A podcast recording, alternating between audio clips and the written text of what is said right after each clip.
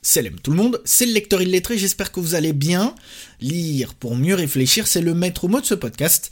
Et aujourd'hui, j'aimerais qu'on parle du livre Mohamed El-Bashir El-Ibrahimi, Une vie au service de l'islam et de l'Algérie, compilation d'écrits du cheikh et d'articles traitant de sa vie et de sa pensée. Tout d'abord, qu'est-ce que c'est que ce livre? Eh bien, le titre et le sous-titre donnent déjà pas mal d'infos c'est un recueil de textes de et sur le Cheikh Bashir Ibrahimi.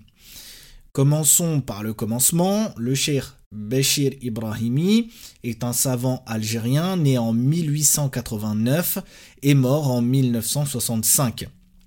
Il a été l'adjoint euh, du Cheikh Ibn Badis euh, dans l'association des ulama musulmans algériens et à la mort de ce dernier, il a pris la tête de l'association. Le cheikh Bashir Ibrahimi a vécu pendant la colonisation de l'Algérie et juste après l'indépendance.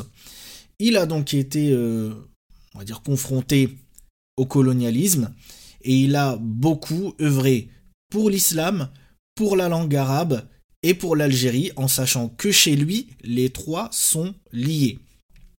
Ce livre, je l'ai trouvé très inspirant à plus d'un titre. Euh, je trouve qu'on apprend beaucoup de choses euh, dans ce livre sur le Cher, sur sa vie et sur sa vision des choses. Et j'aimerais aborder avec vous euh, trois points qui me semblent importants et qui m'ont fait réfléchir. Donc ces points, voilà, pour vous en parler, je pars de, ce que j'ai pu lire et puis bah, je, je vous déroule quelques-unes de mes de mes réflexions euh, à propos de, ces trois, de ces trois points. Alors le premier point, ce sont les épreuves. Le Cheikh a subi beaucoup d'épreuves. On l'a dit, il a eu affaire au colonialisme, il a été exilé, emprisonné par le colonisateur, mais a aussi supporté d'autres types d'épreuves. Il a perdu certains de ses enfants et a croulé sous les dettes, par exemple. Malgré toutes ces épreuves, il a toujours gardé le cap. Il ne s'est pas découragé, euh, mais il est plutôt resté euh, ferme et fidèle à ses valeurs. Et ça, ça doit nous inspirer.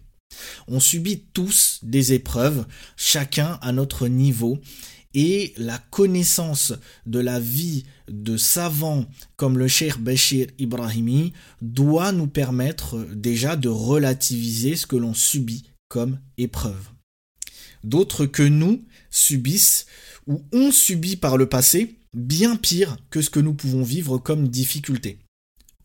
Alors attention, ça ne veut pas dire que nous ne subissons pas de réelles épreuves, euh, ni que nos épreuves sont négligeables. Mais ça doit nous aider à relativiser, ça doit nous donner du courage pour nous aussi rester fermes, pour nous aussi rester fidèles à nos valeurs. Le deuxième point concerne l'importance de la langue arabe. Le cheikh Bashir Ibrahimi insiste beaucoup sur la langue arabe et j'aimerais dire quelques mots euh, sur l'importance de la langue arabe. Déjà, il y a une erreur à ne pas commettre. Euh, certains insistent sur le fait que selon eux, sans l'arabe, on ne peut pas comprendre l'islam. Je ne pense pas que ça soit vrai.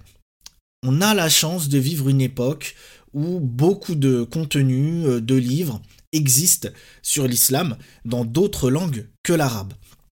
Et donc, on peut tout à fait comprendre les bases de l'islam sans être arabophone, sans passer par la langue arabe. Alors évidemment, il y a un plafond de verre.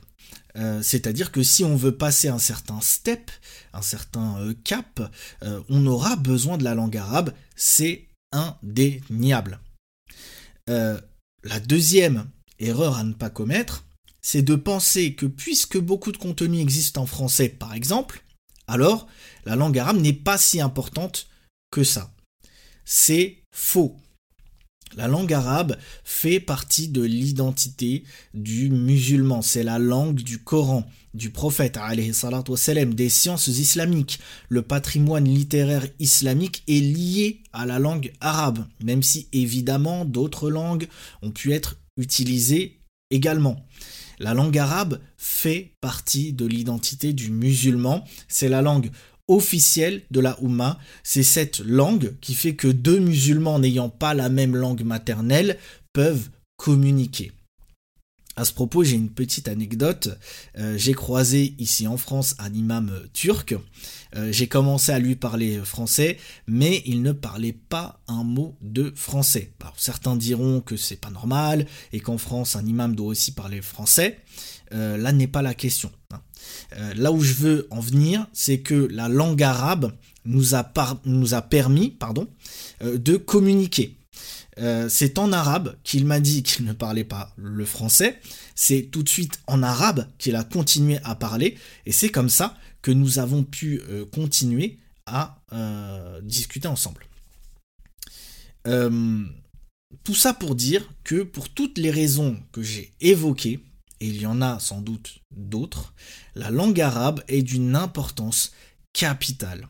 Encore une fois, elle fait partie de notre identité. Et pour en venir au cheikh Bashir Ibrahimi, je pense qu'il faut remettre les choses dans leur contexte. Il a été confronté au colonialisme, et vous le savez, il y avait toute une question de l'identité qui était en jeu. D'où le fait que certains, comme le cheikh Bashir Ibrahimi ou le cheikh Ibn Badis, insistaient sur l'islamité, l'arabité et l'algérianité. Il était indispensable les gens renouent avec leur identité sous peine de disparaître. Quand on ne sait pas qui l'on est, on se condamne à la disparition.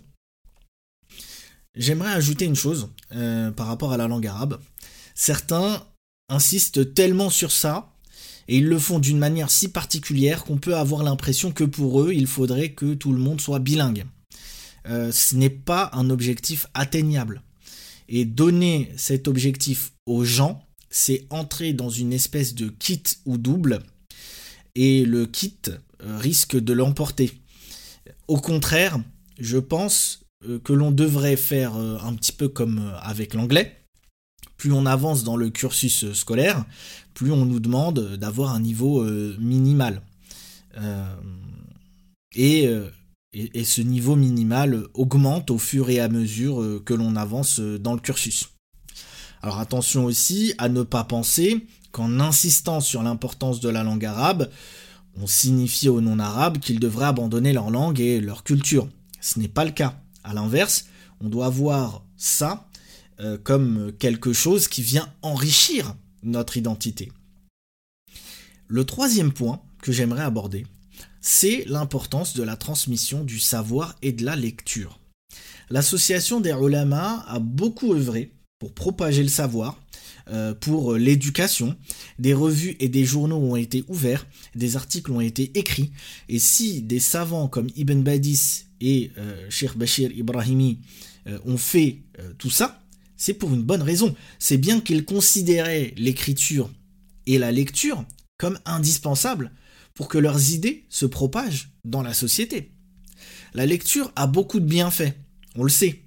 Si le sujet vous intéresse, je vous conseille d'ailleurs le livre Faites-les lire de Michel Desmurger. C'est un livre très intéressant, euh, richement euh, documenté sur l'importance de la lecture. Euh, et donc, je disais que la lecture a beaucoup de bienfaits, on le sait, mais une des choses importantes, c'est que la lecture permet d'augmenter ses connaissances, euh, mais bien plus que ça, de façonner sa pensée, euh, de grandir intellectuellement. Bien sûr, la transmission orale du savoir est capitale, et l'association des ulama a aussi œuvré en ce sens. Mais la lecture ne doit pas être mise de côté pour autant.